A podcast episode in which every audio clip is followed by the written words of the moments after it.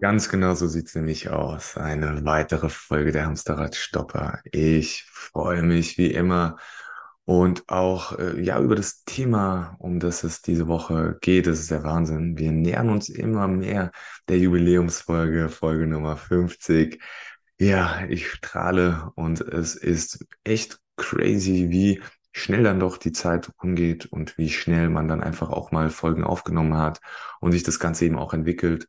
Und dafür bin ich wahnsinnig dankbar und dafür gebe ich eben, ja, Woche für Woche alles, um wirklich Content für dich da draußen eben auch zu produzieren. Content, der dich weiterbringt, dich auf die nächste Stufe hebt, der hilft, dein eigenes Hamsterrad zu stoppen, der hilft, dich einfach auch achtsamer werden zu lassen, der hilft einfach, ja, mal innezuhalten, neue Dinge zu lernen und einfach dem eigenen Weg mal so ein bisschen Würze zu verleihen. Dementsprechend das heutige Thema tatsächlich ja immer noch so eine gewisse Folge ja von der vorherigen, nämlich äh, ja es ist ein, ein Follow-up von auch dem Thema, was wir hatten, Mindset, ja auch ein Follow-up zu dem Thema, was wir hatten zum Thema ja Grenzen setzen, ähm, sich Grenzen setzen, auch in Lebensbereichen, um eben dem Hamsterrad zu stoppen. Wieso es wichtig ist, eben Grenzen zu setzen, aber auch das Thema, was wir dann davor hatten, ja, welche Rolle denn Stress spielt, um das Hamsterrad zu verlassen und, und, und. Also ist nochmal ein kleiner Anknüpfungspunkt, denn heute soll es tatsächlich um das Thema Burnout gehen und die Prävention von Burnout und auch was denn überhaupt Burnout ist.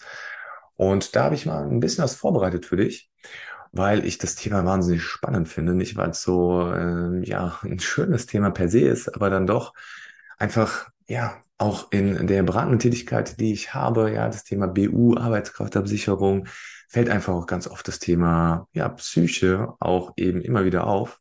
Und ja, zur Psyche gehört natürlich auch äh, Burnout. Warum bekommen die Leute Burnout? Was hat es damit denn auf sich? Und ich habe eine der wenigen Dinge, die ich im Studium gelernt habe, ja, genau eben das Thema Burnout, ja, durfte ich wirklich ein, zwei interessante Dinge nochmal mitnehmen. Und die möchte ich heute teilen, mitunter auch andere Dinge, weil ich einfach glaube, dass viele mit dem Thema berührt sind, entweder ja, mittelbar oder unmittelbar. Und deswegen, ja, lass uns gerne direkt einfach mal einsteigen. Und ähm, ja, wie kannst du das Ganze verhindern? Darum soll es gehen. Welche Schritte man ergreifen kann, um das Hamsterrad-Syndrom eben auch äh, zu vermeiden. Und was viele gar nicht wissen, dass Burnout ähm, ja in zwölf Stufen unterteilt werden kann. Das hat der liebe alte, ich hoffe, ich spreche da richtig aus, ja, Herbert J. Freudenberger ähm, hat das eben erstellt. Und da geht es eben, äh, ja, um, um diese Vorstufen des Burnouts und grundsätzlich seine Definition davon ist, ja, wenn der Zustand, also der, der körperliche oder emotionale und geistige Zustand einfach absolut erschöpft ist durch chronischen Stress und tritt häufig eben bei Personen auf, die über einen längeren Zeitraum hinweg hohe Anforderungen und Belastungen haben und dessen ausgesetzt sind, insbesondere eben im beruflichen Kontext. Und das beeinflusst eben nicht nur die Arbeitsleistung, sondern auch das allgemeine Wohlbefinden und ganz krass gesagt die insgesamte Lebensqualität einer Person. Und da gibt es eben verschiedene Modelle, die entwickelt wurden, um das zu beschreiben, um auch vielleicht vorab schon mal so ja, Stadien zu erkennen. Und äh, das bekannteste Modell ist eben wirklich von dem lieben Herbert, ja, und dem Gail North, die diese Stufen unterteilt haben, die nicht linear ja sind oder für jeden Menschen möglich gleich, aber sie als Richtlinie gelten. Und das finde ich wirklich interessant und die habe ich einfach mal mitgebracht. Das ist nämlich die Stufe eins ja, also es geht von ja, good to worth, also von ähm, ja, cool zu ja, Scheiße bis hin zu Burnout. Ja, also wirklich, man kann sich das wie so eine Treppenstufe vorstellen. Und das ist die Stufe eins Begeisterung. Man ist hochmotiviert, engagiert, voller Energie für die Arbeit. Dann kommt eben Stufe zwei zunehmender Einsatz. Man arbeitet härter, man arbeitet länger, die gesetzten Ziele eben zu erreichen. Dann kommt die Stufe drei. Das ist so das Vernachlässigen der eigenen Bedürfnisse. Na, man hasselt, hasselt, hasselt, beginnt eben eigene Bedürfnisse und Interessen zugunsten der Arbeit zu vernachlässigen oder lässt man mal Sport weg oder eben so mal die Me-Time, ja. Und dann, ähm, ja, ist man so ein bisschen in diesem, in diesem, in diesem Hustle-Mode einfach drinne und vielleicht auch gefangen. Stufe 4, die Verleumdung von Problemen. Man ignoriert erste Anreize von Überlastungen und Stress. Vielleicht auch, man vergisst mal was oder man bekommt Kopfschmerzen. Wie gesagt, das kann sich bei jedem ganz einzeln äußern. Ja, ist nicht linear, aber es sind eben Anhaltspunkte. Und die Stufe 5 ist dann Rückzug. Man zieht sich emotional und sozial zurück, um weiteren Stress zu vermeiden, sich davor zu schützen. Dann eben eine Veränderung als Stufe 6 des Verhaltens. Man zeigt Verhaltensänderungen wie vermehrte Reizbarkeit. Ne, man kennt das ja, man hat eine geringere Zündschnur. Das heißt, jetzt sage ich schon, man kennt das ja. Man, es ist einem vielleicht selbst schon mal aufgefallen, eine kürzere Zündschnur zu haben, man schneller gereizt, zieht sich zurück oder halt auch ein Aggressivitätslevel steigt. Dann Punkt Nummer 7 man hat eine emotionale Erschöpfung. Man fühlt sich emotional einfach ausgelaugt, ausgebrannt, überfordert. Nummer acht ist dann die Depersonalisation. Schwieriges Wort, ja, bedeutet, man entwickelt eine zunehmende negative, zynische Einstellung gegenüber, äh, gegenüber anderen Menschen und der Arbeit. Die Stufe 9 ist dann ein innerer Rückzug. Man nimmt eine emotionale Distanz zur Arbeit und Menschen ein 10 ist dann ganz klassisch ein Leistungsabfall, wenn einfach die Qualität abnimmt. 11 ist dann das Gefühl der Leere. Man fühlt sich leer, hat keine Energie mehr, hat das Gefühl, nichts mehr geben zu können. Und 12 ist dann wirklich Burnout-Syndrom. Man erreicht den Zustand einer völligen Erschöpfung, begleitet von einer starken Abnahme der Leistungsfähigkeit und des Wohlbefindens. Wichtig zu beachten, nicht jeder der unter chronischem Stress steht, hat zwangsläufig auch alle dieser zwölf Stadien durchlebt, ja. Es kann sich unterschiedlich bemerkbar machen. Das ist ja jetzt auch keine generelle Empfehlung, ja, verschiedene Dinge, die man wahrnimmt, gleich Aufnahme, ja, oder um Gottes Willen. Aber es soll einfach so ein bisschen Indikator sein, eine gewisse Aufmerksamkeit wieder führen. Also alle Themen führen immer wieder dazu, ja, aufmerksamer zu sein, gesund ja auch ähm, zu leben, ja, weil die Hamsterradstopper-Anwärter werden alle, ja, oder Hamsterradstopper alle 100, ja, und das schaffen sie aber nur, wenn sie eben achtsamer durchs Leben gehen. Und da gehört eben auch sowas dabei äh, oder dazu. Und ja, nicht jeder durchläuft diese, aber individuell. Und äh, ja, das, das vielleicht nochmal als Disclaimer. Entscheidend ist, es aber frühzeitig zu erkennen und geeignete Maßnahmen eben zur Stressbewältigung und eben selbst für Sorge zu ergreifen. Das kann dann den Einsatz von Entspannungstechniken sein, das kann Ausgleich von Arbeit und Freizeit sein, das kann Aufbau von einem starken sozialen Netzwerk sein, um mal Luft zu lassen oder einfach wirklich die professionelle Unterstützung durch Therapie oder Coach, was ich überhaupt nicht schlimm finde.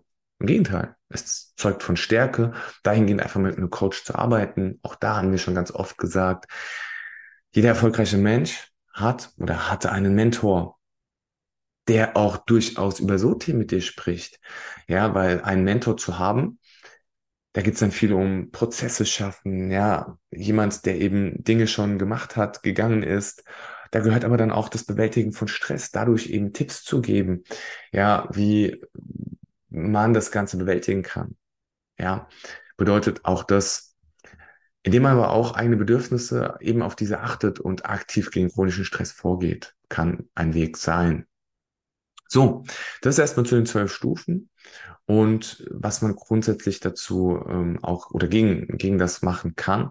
Natürlich ist einfacher gesagt als getan, aber ich finde, dass eben viele, ja, die ich kenne, die Burnout hatten, eben das nicht aktiv an sich selbst wahrgenommen haben. Sie haben es dann eben als gegeben angesehen, ja, und eben keine Maßnahmen ergriffen. Weil man eben einfach schon so tief in diesem Hamsterrad gefangen war. Deswegen macht es für mich total viel Sinn, auch im Zuge des Hamsterradstoppens auch über dieses Thema zu sprechen. Aber wie entsteht eigentlich Burnout? Ja, wie entsteht es? Weil in der Regel ist es eine Reaktion auf chronischen Stress, ja, der aber über eine längere Zeit anhält. Das haben wir geklärt. Es ist aber wichtig zu verstehen, dass ja, Burnout nicht einfach durch vorübergehenden Stress eben verursacht wird, sondern wirklich langfristige Belastungssituationen, die nicht angemessen bewältigt werden können. Und es gibt mehrere Faktoren, die zum Entstehen von Burnout beein, äh, be beitragen können, nämlich eine höhere Arbeitsbelastung. Also wirklich übermäßiges Arbeitspensum, lange Arbeitszeiten, enge Fristen, hoher Leistungsdruck, chronische Überlastung und ja, die einfach dazu führen, dass die eigenen Ressourcen ähm, ausge, aus, ausgebraucht oder verbraucht, so rum verbraucht ähm, werden und das dazu führen kann. Mangelnde Kontrolle, das ist auch ein ganz, ganz großer Punkt. Oft auch gemerkt, dass die Leute einfach ein gewisses Ohnmachtgefühl haben, fehlende Entscheidungsfreiheit, witz oder witzig, das ist nicht witzig, ja. Ähm, interessant dabei wieder, das Wort ich muss ist auch oft ein Indikator für eine fehlende Entscheidungsfreiheit. Das hatten wir auch in dem Podcast von Max Ostolthoff. Ähm, wenn er noch nicht erschienen ist, ja, wird er das mindestens mal nach dieser Folge hier. Dann, äh, ja, geht es auch um, hey, ich muss noch das und das machen. Eigentlich muss ich ja noch. Und, ah, das habe ich vergessen, das muss ich noch erledigen. Das Wort muss ist wahnsinnig ja, ein Indikator für fehlende Entscheidungsfreiheit, auch die, die, diverse andere. Und da merkst du eben auch, dass diese dir eben nicht mehr gegeben ist und dass das Stresslevel eben auch erhöht. Wenn man eben das Gefühl hat, keine Kontrolle mehr über die Arbeitsbedingungen oder eben den Arbeitsablauf zu haben. Und das führt zu Frustration und das, dem Gefühl der Überforderung. Weiterer Punkt, unklare Erwartungen, unklar definierte Rollen, Aufgaben, ja, können auch zu Unsicherheit und Verwirrung führen, wenn man einfach nicht genau weiß, was ist eigentlich von mir gefordert. Was wird denn erwartet? Oder wenn die Erwartungen ständig wechseln, kann ja auch sein, das kann ja auch zu ja, Stress führen und zu Überlastung. Weiterer Punkt, mangelnde Unterstützung. Wenn einfach auch von Vorgesetzten, Kollegen oder eben diesem fehlenden sozialen Netzwerk, das hatten wir auch vorhin gesagt, dass wann sich dazu führen kann, dass man eben auch gewisse Dinge vorbeugen kann, wenn das auf der anderen Seite natürlich fehlt, sei es jetzt eben eine Freundin, sei es die Frau, sei es eben Freunde, sei es äh, Familie, dann kann es auch eben dazu führen, man macht alles mit sich selbst aus, ja, ja, dass das eben auch schnell zu Überforderung führt oder man dem Druck ja nicht Herr wird, nicht dem Ventil ja Luft lässt, was auch immer. Ein Gefühl der Isolation kann es ja auch verstärken und so weiter. Ja, Unvereinbarkeit von Werten. Punkt Nummer fünf kann ja auch sein, dass du gerade eine Tätigkeit hast, die dich so wenig erfüllt, die ja einfach nicht mit deinen eigenen Werten und Überzeugungen übereinstimmt, was du da tust, wie du es tust, eine gewisse Sinnlosigkeit, die du verspüren könntest. Ja, kann, ja, Verlust von Motivation kann dann eben auch dazu beitragen, Gefühl einfach der eigene, ja, nicht wirklich, dass die eigene Arbeit einen Zweck erfüllt, was das Ganze begünstigen kann. Persönliche Eigenschaften bedeutet bestimmte Persönlichkeitsmerkmale wie Perfektionismus, hohe Leistungsbereitschaft, Streben nach Anerkennung, kann ein Portfolio sein, ja, was eben auch dazu führt, dass das Risiko des Burnouts erhöht wird. Plus eben, dass man sich vielleicht jetzt umgekehrt sich zu stark mit der Arbeit identifiziert und deswegen vielleicht auch Schwierigkeiten entstehen, gewisse Grenzen zu setzen, ja, eben, äh, ja, von seiner Arbeit sich abzugrenzen. Genau, es ist wichtig einfach, dass Burnout nicht ausschließlich durch berufliche Faktoren auch verursacht werden muss. Auch persönliche Umstände, Beispiele, äh, ja, bestehende Belastungen, äh, bestehende Belastungen, belastende Beziehungen, so rum, oder finanzielle Schwierigkeiten oder gesundheitliche Probleme können Risiken sein. Bedeutet, ein Faktor, dich gesund zu ernähren oder eben Sport zu machen, ist ein ganz, ganz, ganz großer Faktor, um diesem ja, Burnout-Thema Herr zu werden. Ich habe eine große Arbeitsbelastung, kann ich ganz klar sagen, aber was, woran ich nicht rüttel, ist Dienstag mein Sporttag. Ich bin jetzt drei Jahre selbstständig. Es gab auch einen ähm, ja, Post dazu ähm, in LinkedIn, wo ich auch nochmal eben geteilt habe, was so die Herausforderungen waren in den drei Jahren jetzt Selbstständigkeit. Niemals in diesen drei Jahren, außer ich war mal krank oder mal im Urlaub, habe ich diesen Dienstag, das ist mein fester Sporttag, plus sogar auch Sauna, ausfallen lassen. Nie, niemals. Und dann eben nochmal sonntags zusätzlich.